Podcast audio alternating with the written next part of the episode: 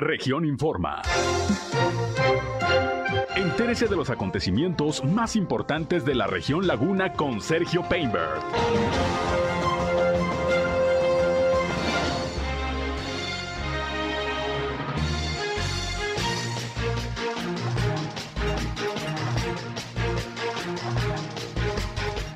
Bienvenidos, ¿qué tal? ¿Cómo están? Muy buenas noches, un placer, un gusto, como siempre, saludarles aquí en nuestra tercera emisión informativa del día. Región Informa, a través de la señal del 103.5 de frecuencia modulada Región Radio, una estación más del Grupo Región, la Radio Grande de Coahuila. Soy Sergio Peinbert, usted ya me conoce y les invito a que se queden con nosotros durante la siguiente hora. Tenemos la información más importante, lo más relevante lo que ha acontecido, sobre todo aquí en la comarca lagunera de Coahuila y de Durango, en este viernes, viernes ya 4 de noviembre del año 2022. Acompáñenos, quédense con nosotros, vamos a las noticias. La región.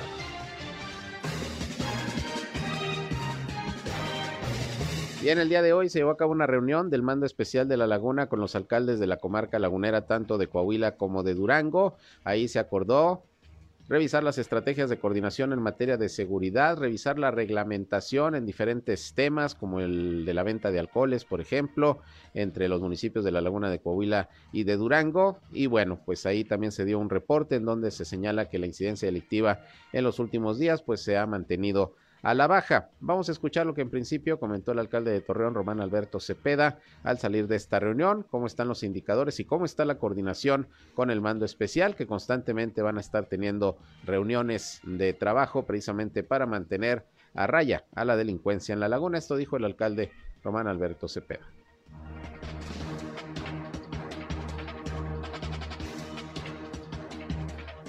Analizamos estadísticas, coordinamos esfuerzos, se pusieron en la mesa la homologación de criterios en materia de horarios, de otro tema, y la, ya la realización frecuente de estas reuniones de materia metropolitana, en donde estén los alcaldes. Todavía no lo definen, están por definirlo, pero serán a más tardar cada dos meses no habiendo antes, por supuesto, un evento que amerite una reunión. Horario de venta de alcohol y, y, particularmente hay varios criterios que tienen que ver con movilidad, que tienen que ver con la venta de alcoholes. Entonces se va a priorizar que se tendría que homologar para en ese orden sacarlo. ¿no? Digo, reforzar algunos puntos, hacer operativos, coordinar esfuerzos, mantener una constante comunicación que la tenemos, pero creo que el momento amerita que podamos, que sigamos reforzándola y poder tener eh, un mayor tiempo, o sea, mayor frecuencia, ¿sí? En, en, las reuniones para poder reforzarlo. Sí, nomás lo que, lo que estamos viendo es la manera de agilizarlos y, y, este, y seguir trabajando de manera coordinada. Tenemos los mismos problemas prácticamente en la zona, algunos temas aislados, pero creo que nos podemos ayudar unos municipios a otros, el mando especial, la coordinación que tenemos con, el, con, con, con todos los órdenes de gobierno y el ejército mexicano, y es la Guardia Nacional, y es importante. Siguen a la baja, particularmente los robos a comercio y los robos a persona, pero hay temas que tenemos que seguir. Bien, ahí lo que dijo el alcalde Román Alberto Cepeda. Ahí estuvo en la reunión también César Perales, director de Seguridad Pública Municipal, quien dio algunas cifras de la incidencia delictiva en la última semana. Dijo, dijo que en lo general los robos van a la baja. Ahora la reunión no fue en la Dirección de Seguridad Pública como cada semana, sino que fue en el mando especial y un poco más amplia de lo que generalmente se revisa en estas reuniones de seguridad. Esto dijo el jefe policíaco. Eh, se, les presentó, se les presentó la estadística de la ciudad de Torreón como, como, como referente de cómo, cómo, han ido bajando los, los delitos paulatinamente en los, en los rubros que, que, nos marcan como evaluativos para un diagnóstico semanal. Como en, en las diferentes reuniones eh, municipales de seguridad que se, que se, han llevado a cabo, eh, se, es variante la, la disminución también es variante en el rubro del delito, por ejemplo, en, este, en esta semana el robo a casa habitación disminuyó un 16%, ¿sí? a respecto del año pasado, el, el robo a, autopartes, que hace una semana no estaba causando alguna una, una situación negativa, hoy salió, eh, no, no mejoró, pero no aumentó, o sea, se, se, se contuvo un, un, evento igual que el de la semana pasada, y eh, el robo a personas también tuvimos una disminución importante que fue cerca del menos 85%. Entonces ya son los, son los indicadores que nos da como factible. Ahora en los mapas de calor se maneja cuáles son está, eh, están fuera de incidencia, cuáles tienen media incidencia y cuáles sí tienen incidencia pero lo, lo, lo que reditúa aquí nuestra, nuestra información policial es que no están estáticos, no están cómodos, no están ejerciendo su, amponaje o sus actividades delictivas en un solo lugar y afectando una sola zona de la, de la ciudad.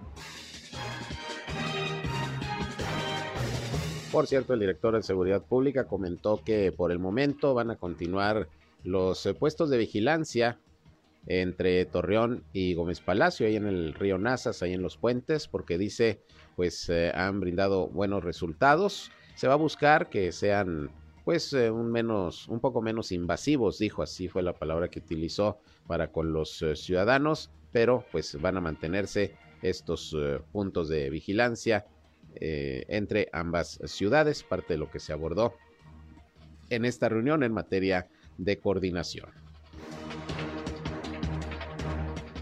Por otra parte, hoy compareció ante los regidores de la comisión que supervisan el Tribunal de Justicia Municipal su titular Marta Rodríguez Romero, quien informó que en el periodo de julio a septiembre de este año, 478 personas aceptaron la invitación para ser canalizadas a las instituciones con las que se tiene convenio, como son el Centro de Integración Juvenil, Alcohólicos Anónimos, el Centro de Atención e Integración Familiar y el Instituto Municipal de la Mujer, entre otros. Son las personas que por algunas faltas administrativas caen en eh, la ergástula municipal y bueno, pues no solamente es que estén ahí detenidos algunas horas o que paguen una multa, sino que se les está canalizando instituciones para que sean atendidos porque algunos de ellos pues traen problemas que precisamente es lo que les lleva a alterar el orden o a cometer alguna alguna falta. Marta Rodríguez recordó que la intención es evitar la reincidencia de infractores al evaluar en el área de trabajo social los motivos que provocaron que se cometiera la falta. Sin embargo, mencionó que mantendrán la comunicación con las asociaciones para dar seguimiento a todos estos casos. Bien, y en otra información, pues eh, hoy la Dirección de Inspección Municipal llevó a cabo el cierre de dos negociaciones. Fíjese que uno fue un establecimiento de venta de comida. Se clausuró. Este está ubicado en la calle Argentina de la colonia Nazas, luego de una denuncia ciudadana que exhibía la infestación de ratas. El director de Inspección y Verificación, Raúl Rodríguez, informó que personal a su cargo llegó al lugar para inspeccionar y llevar a cabo la clausura luego de que se comprobó que no contaba tampoco con eh, documentación actualizada como el certificado de fumigación y sí, efectivamente había una plaga de ratones que se evidenció en videos y fotografías. Advirtió el funcionario que esta sería una plaga mayor por el número de ratas que aparecieron a simple vista en el video y los roedores, como usted sabe, pueden contagiar varias enfermedades y por tanto se llevó a cabo la clausura de este negocio de venta de comida. Pero también el funcionario dio a conocer que se clausuró un taller un taller de carpintería, esto en la colonia moderna, denominado JR, a consecuencia del desacato a recomendaciones que ya había hecho el área de protección civil. Al proceder a hacer una supervisión de este negocio, se encontró que tenía mucho tiempo en proceso de observación y no había eh, adoptado las medidas y las recomendaciones que se les habían dictado en materia sobre todo de seguridad. Como no cumplió, bueno, pues también se cerró este taller, taller de carpintería ubicado en la colonia moderna. Este taller se denomina JR. Y como se organizó para hoy, se llevó a cabo una feria del empleo destinada a personas con capacidades diferentes, con discapacidad. Esto se llevó a cabo ahí en el auditorio eh, de la Unidad Deportiva de Torreón. Fue organizada por el Gobierno Municipal de Torreón a través de la Dirección de Desarrollo Económico y el DIF Torreón. Kena Yáñez, que es la titular de Desarrollo Económico, dijo que en el evento se estuvieron eh, ofertando 1.037 vacantes y participaron 38 empresas. Los sueldos de las vacantes que se estuvieron ofreciendo, eh, ofreciendo pues iban entre los 5 y los 25 mil pesos mensuales. Varias empresas importantes de La Laguna fueron las que pusieron a disposición de los ciudadanos estos puestos de trabajo para personas con discapacidad, en su mayoría pues empresas que cumplen con una función social, que son socialmente responsables y bueno pues eh, por eso están contratando a personas con discapacidad. La funcionaria dio a conocer que en lo que va del año se han colocado tres mil personas en puestos de trabajo a través de la bolsa de trabajo que tiene la propia eh, Dirección de Desarrollo Económico y bueno pues hoy se llevó a cabo esta feria del empleo, a donde acudieron pues una buena cantidad de personas con alguna discapacidad a solicitar un puesto laboral. Bien, y por otra parte, ayer, como le informé, hubo una manifestación de pensionados del Ayuntamiento de Torreón ahí en la presidencia municipal. Cerraron las puertas de entrada ahí al edificio. Eh, estuvieron ahí con algunas pancartas protestando porque querían una cita con el presidente municipal Román Alberto Cepeda, porque dicen que la estaban solicitando desde febrero y no se las habían dado, pues para plantear algunas situaciones que tienen que ver con eh, sus eh, salarios, con eh, los pagos que se les hacen como pensionados, incluso algunos trámites que, que, necesitan hacer y que requieren el apoyo del ayuntamiento. Ayer una comisión de estos jubilados, pensionados, fue atendida por la Secretaría Particular del Alcalde. Y bueno, pues ahí quedaron en, próximamente a ver si se puede dar una cita. Hoy se le preguntó al presidente municipal, pues qué opinaba de esta manifestación y dice que en principio nunca le habían pedido una cita, pero que está abierto en dado caso a que si corresponde algo resolver al ayuntamiento, se hará, que no tiene ningún problema. Pero las formas, dice, no son las correctas. Vamos a escuchar lo que dijo sobre esto el alcalde Cepeda. Mí no me han solicitado ninguna cita, siempre ha sido bien recibidos, con mucho gusto los oriento. Entiendo que no es un tema con el municipio, el municipio tiene toda la disposición y todo lo que han solicitado ellos, pero ellos solicitan temas de cambio de reglamentación y leyes que son, creo que la manifestación se equivocaron de dirección, debieron haber ido o Hacienda, que es quien no les emite la, la, parte que ellos están solicitando para poder cristalizar los pagos. Y la otra parte es cambiar la reglamentación que tiene que ver con el Congreso. Si hubiese algo en lo local, no se lo han manifestado, manifestado a nadie que yo conozca. No tengo yo registro de, de, esa, de esa cita, pero con muchísimo gusto. Yo creo que ellos lo que querían es atención, se vale, este, pero no es la forma. Y sobre todo con el alcalde, digo, yo encantado de poder recibirlos, pero lo primero, no, no, ellos lo que piden es un tema que les desdoblen en Hacienda, que es la parte, el registro que tienen que tener en Hacienda para que les puedan desdoblar el pago. Y asimismo también un cambio de, regulación, de reglamentación hasta donde yo conozco en el Congreso. Es un tema de cambio de ley, pero no tiene nada que ver con el municipio. Y es importante eh, que, que ellos entiendan que su lucha no es con nosotros. Y lo que Hacienda y el Congreso. Pero lo que ocupe con nosotros encantados tendrán, aunque se equivoquen en la forma, tendrán siempre las puertas abiertas. Pues no sé, yo no los voy a atender el lunes, yo los atiendo cuando yo les haga este conocimiento. Bien, pues ahí lo que dice el alcalde, los temas que traen los pensionados no competen propiamente al municipio, pero bueno, ya se verá la posibilidad de atenderlos y ver en qué se les puede apoyar. Por otra parte, tengo aquí el reporte de las autoridades de salud de Coahuila sobre la situación del COVID al día de hoy. Se registraron cinco nuevos casos de virus SARS-CoV-2 en todo el estado, lamentablemente otra defunción. Fue un hombre de 68 años de edad, aquí de la ciudad de Torreón. Estos cinco casos se presentaron tres en Torreón, uno en Saltillo y uno en Frontera. Baja la cifra de casos activos de COVID-19, hoy se reportaron 53 un buen indicador, va bajando esta cifra. Y bueno, ya con estos números, Coahuila llega a 182.952 casos positivos de COVID-19 desde que inició la pandemia, mientras que son 8.954 los decesos, pues ya se movió la cifra en un fallecido lamentablemente. Hospitalizados hay tres en todo el estado, dos son de Torreón y un paciente de la ciudad de Saltillo. Por cierto, se estuvo llevando a cabo ayer y hoy una jornada de vacunación para rezagados menores de 5 a 11 años de edad en el Hospital General de Torreón. Se estuvieron vacunando a menores de Torreón, de Viesca y de Matamoros. Se les estuvo aplicando la dosis de Pfizer y bueno, se van a seguir aperturando estas jornadas de vacunación precisamente para continuar con el proceso de inoculación de toda la población. Lo lo deseable es que todos y cada uno de los ciudadanos tengamos la vacuna, las dosis que correspondan para seguirnos defendiendo del COVID-19. Estén pendientes porque vendrán más eh, jornadas de vacunación por si le falta alguna dosis. Eh, se lo estaremos informando. Por lo pronto, ayer y hoy en el Hospital General siguieron vacunando a menores de 5 a 11 años de edad con la dosis pediátrica de Pfizer. Vamos a ir a una pausa y regresamos. Son las 7 con 20 minutos. Volvemos con más.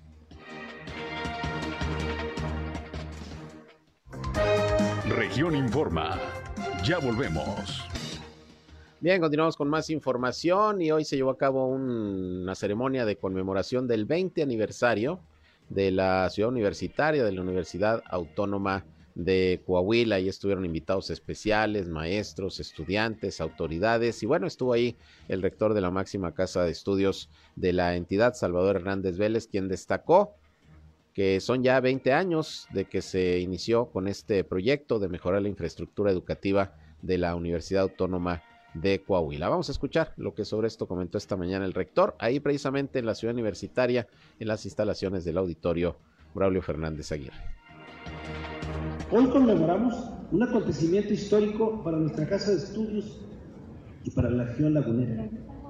Con la nueva ciudad universitaria se enfrenta a los desafíos que el naciente siglo planteaba para la educación.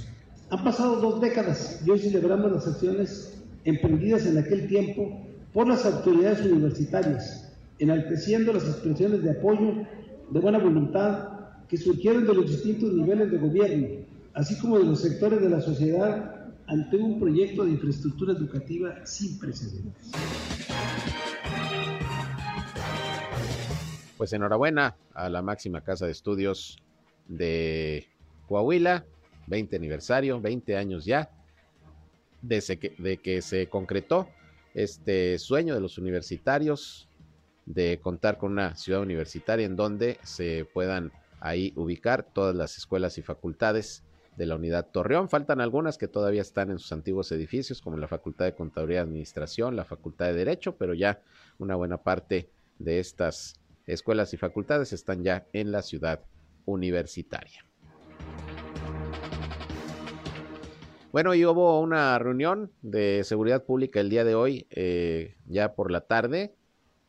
Como por la mañana se realizó una reunión de seguridad en el mando especial, donde estuvieron las autoridades entre ellas las de Torreón. Bueno, pues ya más tarde hubo otra reunión que encabezó eh, la secretaria del ayuntamiento Natalia Fernández, en donde se dio el informe de la incidencia delictiva de la semana del 26 de octubre al primero de noviembre. Algunos datos ya los escuchamos hace unos momentos en voz del propio César Perales, director de Seguridad Pública. Pero bueno, así eh, le doy a conocer algunas otras cifras. De acuerdo al diagnóstico de incidencia delictiva de la semana del 26 de octubre al 1 de noviembre, se presentaron 41 eventos con respecto a la semana pasada. En el mismo periodo, pero del 2021, hubo 49 eventos, registrándose una disminución del 16% comparando año con año las mismas fechas. Los delitos con mayor número de reportes fueron el de casa habitación con 19 y local comercial con 15 eventos respectivamente. En el robo a casa habitación se tuvo una disminución de 14%, siendo el sector norte donde hubo más reportes y además se logró la detención de seis personas. El de local comercial, el robo a local comercial, se registraron tres eventos en la semana que les comento, eh, que son eh, un poquito más, tres más de los del periodo igual en el 2000 21. El grupo de reacción Laguna detuvo a 20 personas por posesión de narcóticos y se aseguraron 161 dosis de marihuana, 36 dosis de cocaína, 852 dosis de cristal y se recuperaron dos vehículos tipo sedán que tenían reporte de robo. Es así en términos muy concretos lo que se informó eh, por parte de la Dirección de Seguridad Pública en esta reunión que se llevó a cabo más tarde de lo que fue la reunión del mando especial para dar a conocer ya los indicadores propiamente de la ciudad de Torreón. Y bueno, quien también está de aniversario es la Cámara de la Propiedad Urbana de Torreón, cumple 110 años, prácticamente es la Cámara más antigua de, de la ciudad, va casi con, con, con la ciudad precisamente, cumplimos en Torreón 115 años, la Cámara de la Propiedad Urbana tiene 110 y hoy para conmemorar esta, esta fecha, este aniversario, se inauguró un mural, un mural ahí dentro de la propia Cámara, tiene una pared muy grande, un pasillo muy grande y ahí jóvenes de la Universidad Autónoma de La Laguna plasmaron un mural con parte de la historia y de los íconos precisamente de Torreón y de algunos otros municipios de la comarca lagunera. Vamos a escuchar a Abel Alcalá, quien es el presidente de esta Cámara, quien habló pues de este festejo de esta celebración de los 110 años de la Cámara y sobre este mural que hoy fue inaugurado. Estamos ahorita en este día inaugurando un mural que juntamente la Cámara con la UAL realizamos en el interior de, de nuestro recinto. Y bueno, es parte de los festejos del 110 aniversario de la Cámara. Este, y queremos eh, pues, agradecerles a ustedes que nos la oportunidad de difundirlo, porque aunque es una cosa interna, está a disposición de todo el pueblo de Torreón. Muestra las raíces, son las raíces de nuestras tierras, cómo empezó, los muchachos artistas les dimos las ideas y ellos plasmaron eh, su, su, idea de cómo podía representarse. Como somos Cámara de la Propiedad Urbana, pues se da más por la cosa eh, eh, de edificios, de colonias, de, tierras, porque es la parte de, la, urbanización. Eso en ese sentido. Nosotros empezamos en 1912 como una asociación de propietarios de fincas urbanas. Y entonces estamos eh, cerca de Torreón. Torreón se, se erige ciudad en 1907 y nosotros en 1912. Hay una diferencia cinco años, pero vamos muy hermanados para tener eh, de Torreón una ciudad digna para todos y muy bella. Bien, pues ahí lo que nos comenta el presidente de la Cámara de la Propiedad Urbana de Torreón, Abel Alcalá. Y hablando de embellecer a la ciudad, pues déjeme decirle que ya, como se lo informé, está listo el proyecto que se va a llevar a cabo en la calzada Colón para su remodelación. Un proyecto que buscará convertir a esta vialidad en una zona nada más de circulación a 30 kilómetros por hora. Sería nada más un carril de ida, un carril de vuelta, y en el carril de la alta, es decir, en la parte izquierda, ahí se instalaría la ciclovía, ahí se va a reubicar, las bocacalles se van a ampliar para una mejor circulación y también paso peatonal. Y bueno, pues este proyecto estaría próximo a iniciar. Pero hoy platicamos con Juan Adolfo Humbertrap, quien es el director de Obras Públicas, quien dice que también ya se concretó el eh, plan para hacer un par vial. En este caso sería en las calles Ramón Corona y Leona Vicario. Estaban entre si estas o la Mina y la Jiménez. Bueno, finalmente va a ser Leona Vicario, Ramón Corona. No van a ser eh, calles de, de, alta velocidad, pero sí va a haber sincronización de semáforos para que la circulación sea, sea más fluida y pueda haber una eh, salida del tráfico vehicular de bulevar a bulevar, del Revolución a la Independencia, más ágil porque pues la calzada Colón sería de 30 kilómetros por hora. Vamos a escuchar lo que sobre esto nos comentó Juan Adolfo Bertraf esta mañana. Mira, estamos empezando ya con el tema de las banquetas, ya estamos licitando, ya estamos viendo las propuestas, estamos viendo la contabilidad, la parte, digamos, administrativa de la licitación para empezar con los trabajos ya muy en breve, o sea, en este mismo mes deben de entregarse empezarse con trabajos de la banqueta. Eso es independientemente de lo que se va a hacer sobre la vialidad y sobre los camillones. Pero sin duda, bueno, las banquetas es el primer paso. Si queremos tener una ciudad más de acorde a la pirámide de la movilidad, el principal reto es las banquetas. Estamos trabajando en ello, en el, eh, ya lo tenemos definido en Ramón Corona y Leona Vicario. Estamos viendo también el tema presupuestal de si cambiar a semáforos inteligentes o mantener los semáforos que se tienen y trabajar con ellos. La Colón es zona 30 e inclusive más bajo que 30 kilómetros por hora en un solo carril. Es la propuesta que tenemos, es lo que hemos estado socializando.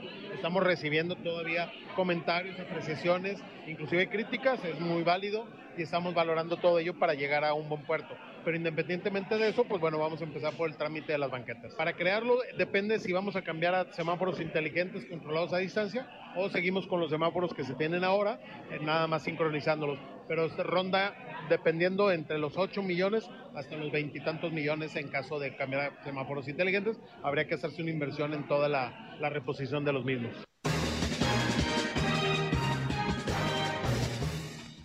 Bien, continuamos, son las 7 con, eh, con 33 minutos. Y mire, si usted es transportista de carga, bueno, pues déjeme decirle que aquí en Torreón, a partir del próximo lunes, la Dirección General de Vialidad y Movilidad Urbana, junto con la Dirección de Transporte Municipal, van a implementar un dispositivo de vigilancia para revisar que los camiones de carga de semillas y granos, principalmente, así como los vehículos materialistas, circulen con su lona debidamente colocada a fin de evitar que causen daños o accidentes con los desechos que luego van soltando en el camino.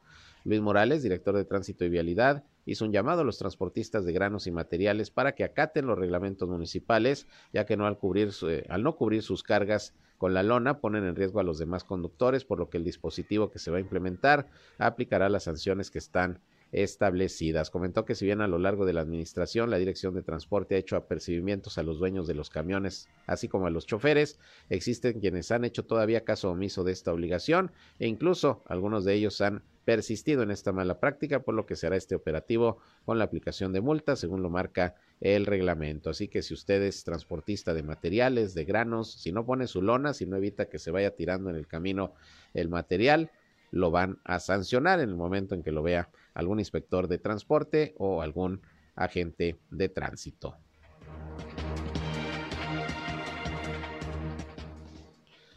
Bien, continuamos con más información.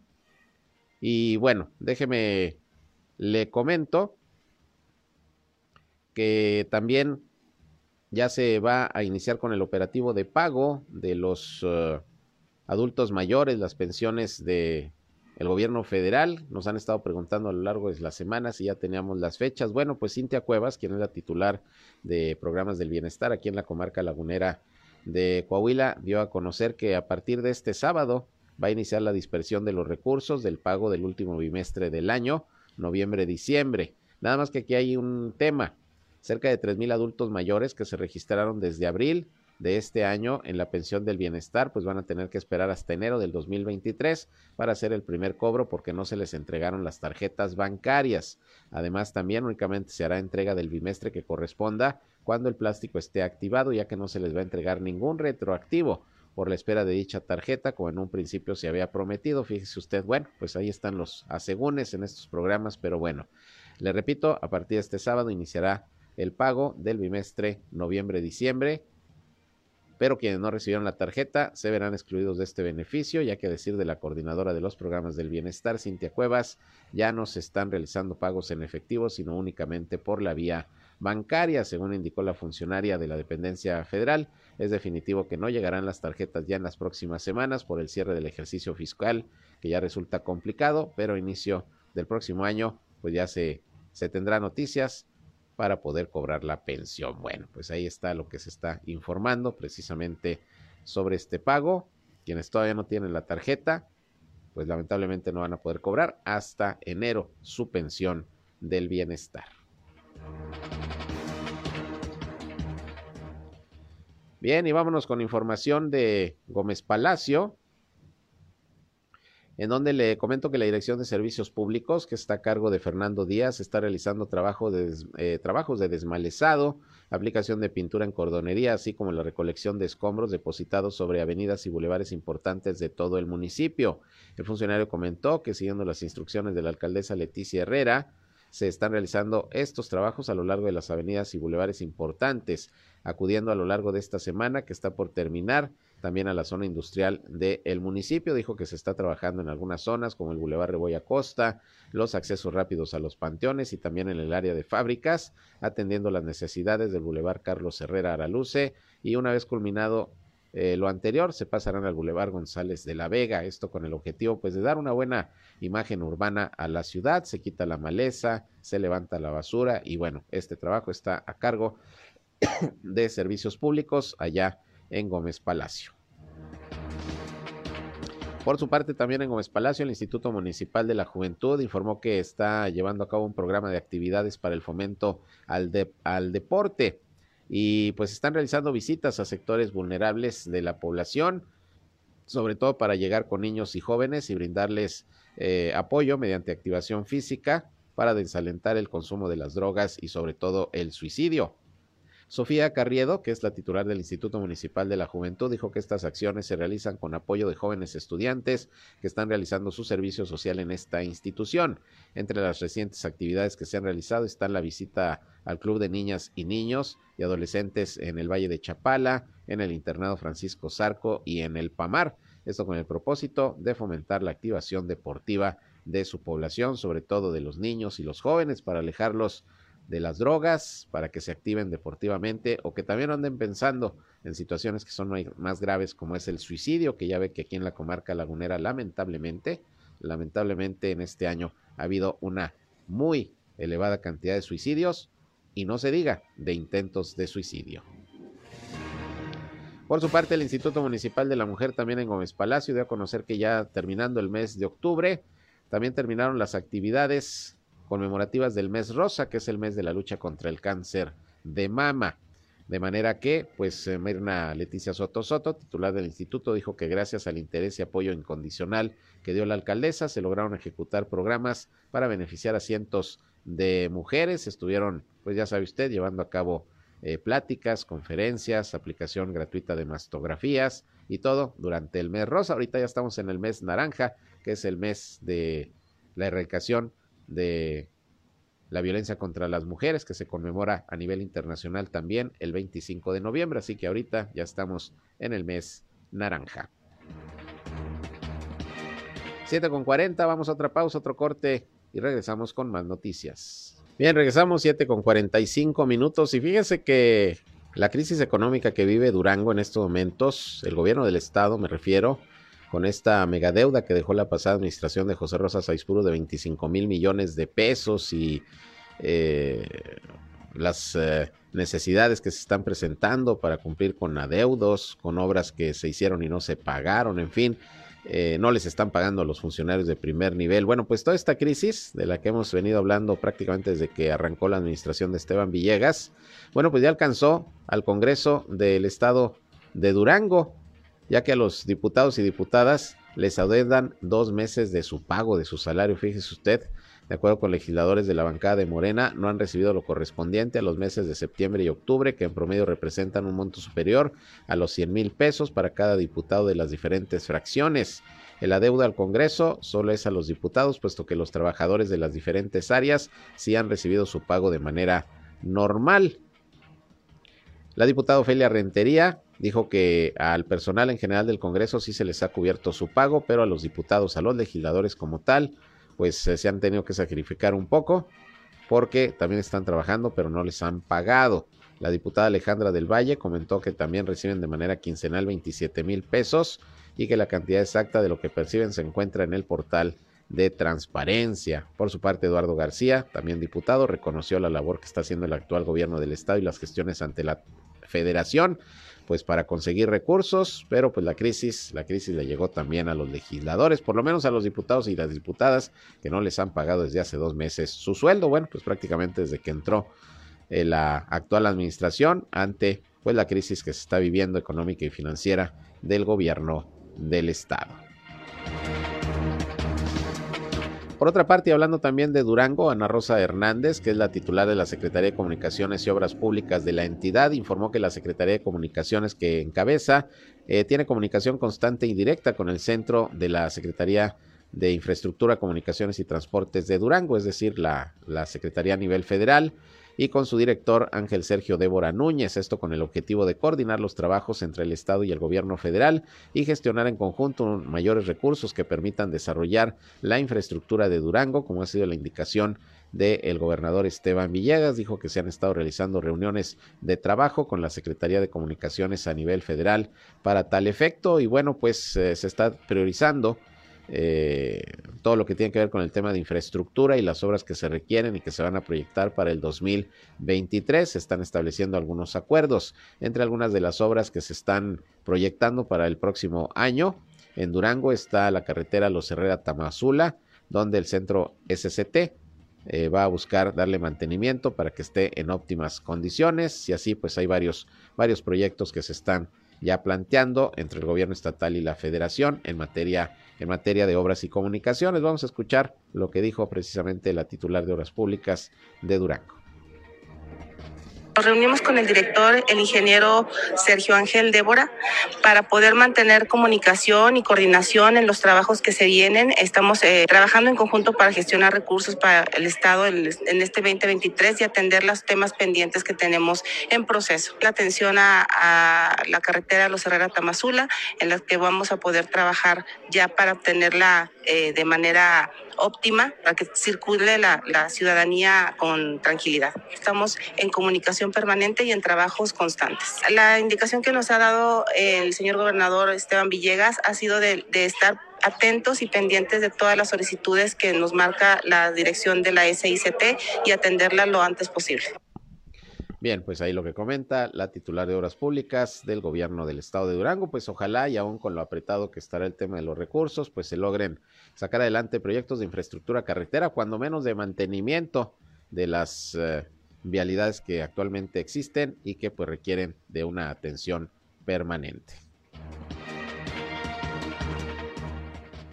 Bueno, y ayer eh, le informé que tomó protesta el nuevo presidente del Instituto Electoral del Estado de Coahuila. De hecho, platicamos con él, con Rodrigo Paredes, eh, y bueno, pues nos habló de, las expectativas que hay sobre la organización del proceso electoral del próximo año en Coahuila, donde se va a renovar precisamente la gubernatura eh, del estado y también lo que es eh, el Congreso local, que por cierto vence hoy el registro que dio Morena a los aspirantes a la candidatura a gobernador, a gobernador del estado. Ya se inscribieron, pues los que principalmente han estado eh, buscando ser aspirantes y candidatos, en este caso Armando Guadiana, el senador Armando Guadiana, el secretario de Seguridad Pública Federal, eh, Ricardo Mejía Verdeja, ya se registró, de hecho tuvo un acto político allá en Saltillo el día de hoy, y también ya se registró el exdiputado y expanista Luis Fernando Salazar. Pero bueno, ese comentario al margen. Lo que le decía es que hoy el Instituto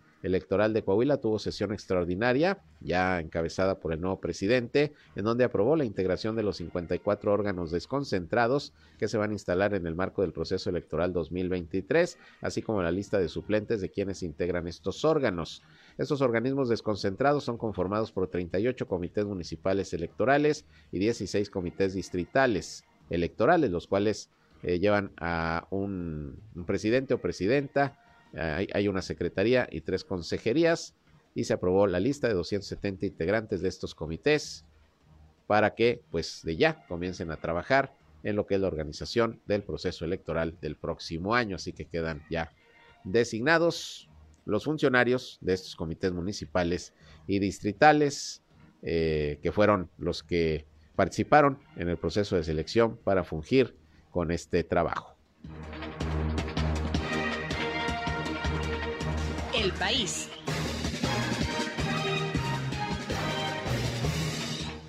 Y este viernes, para variar, se registró un enfrentamiento entre un grupo armado y elementos de la Guardia Nacional en la comunidad El Durazno, en el municipio de Jerez, allá en Zacatecas, y en cuyo operativo trascendió que de manera extraoficial hay más de una decena de detenidos. Cabe mencionar que este hecho fue grabado por habitantes del pueblo, en cuyos eh, videos se alcanza a escuchar los eh, tableteos que se presume duraron más de media hora, es decir, la balacera, además de que se ven movimientos de las camionetas, así que un enfrentamiento nuevamente ya en Zacatecas, no se habla de muertos, solamente de cinco, eh, perdón, de doce detenidos. Y mencionaba el número 5 porque resulta que localizaron los cuerpos de cinco mujeres asesinadas allá en el estado de Morelos. Presuntamente fueron asesinadas por la delincuencia organizada y se localizaron en dos puntos distintos de Morelos, según dieron a conocer hoy las autoridades. En un sector del municipio de Cuautla fueron encontrados los cuerpos de tres mujeres, mientras que en otro punto de esa localidad otros dos cuerpos fueron hallados. Uno de ellos era una mujer trans según dio a conocer en conferencia de prensa Fabiola García, fiscal especializada en feminicidios allá en Morelos. Cinco cuerpos de mujeres asesinadas se encontraron en aquella entidad. Y bueno, pues la violencia también llega a la Ciudad de México. Se registró una balacera en pleno centro de la capital del país que movilizó a policías capitalinos y equipos de emergencia. El saldo es de tres lesionados. Las primeras versiones señalan que los hechos ocurrieron en la calle de República de Uruguay e Isabela Católica, en pleno centro de la ciudad, en donde sujetos en moto abrieron fuego en contra de las víctimas. Eh, policías capitalinos acordonaron la zona para el arribo de las ambulancias y bueno, pues ya se están checando cámaras y se está revisando todo lo que se pueda para dar con los responsables de esta agresión ahí en el centro histórico de la Ciudad de México. Bueno, y déjeme decirle que pues ya se siguen apuntando aspirantes a la presidencia de la República. Resulta que el exgobernador de Hidalgo, priista, Omar Fayad, afirmó que competirá por la dirigencia del PRI, además de que buscará ser el candidato del tricolor para contender en las elecciones presidenciales en 2024. Dijo que se va a meter con todo, así lo dijo textual, porque se va a convertir en el próximo dirigente nacional del PRI y se anotará como candidato a la presidencia de la República.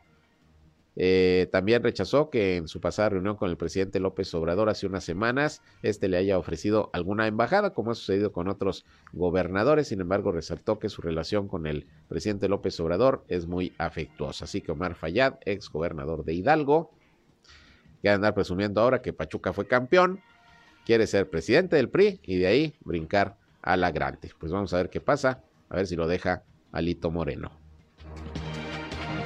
El mundo.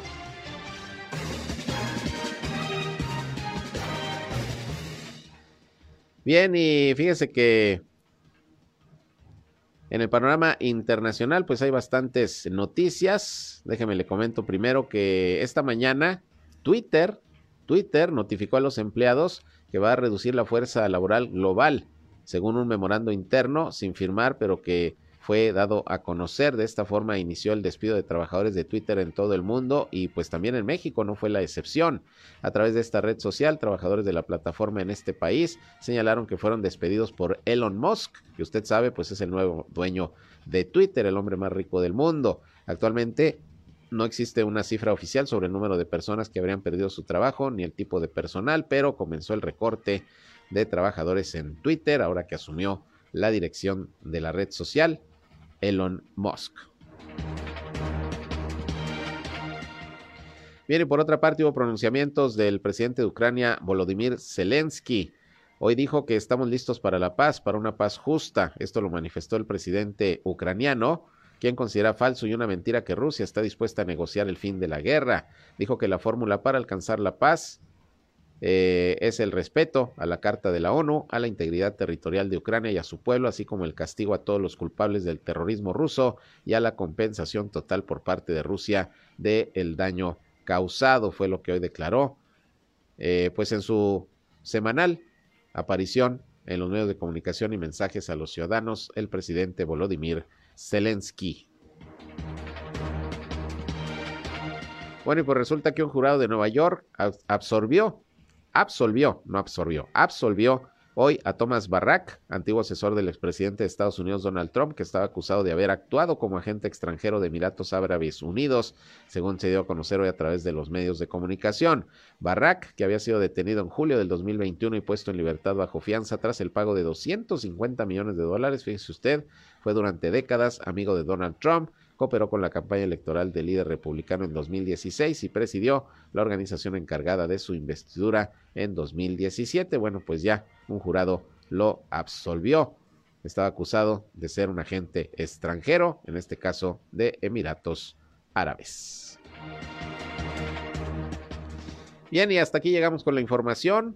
Gracias por su atención. Como siempre, este espacio de noticias, el último del día y el último hora de la semana. El próximo lunes estamos con ustedes, ya saben, aquí en punto de las 8 a.m., nuestra primera emisión de Región Informa a través del 103.5 de frecuencia modulada. Región Radio, una estación más del grupo Región, la Radio Grande de Coahuila. Agradezco, como siempre, su atención. Que tengan buen fin de semana, que disfruten de lo que resta de este viernes y sigan con nosotros aquí en esta frecuencia para que la música y todo lo que le tenemos de contenidos sea de su agrado.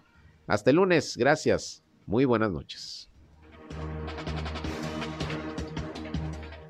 Esto fue Región Informa. Ahora está al tanto de los acontecimientos más relevantes. Lo esperamos en la próxima emisión.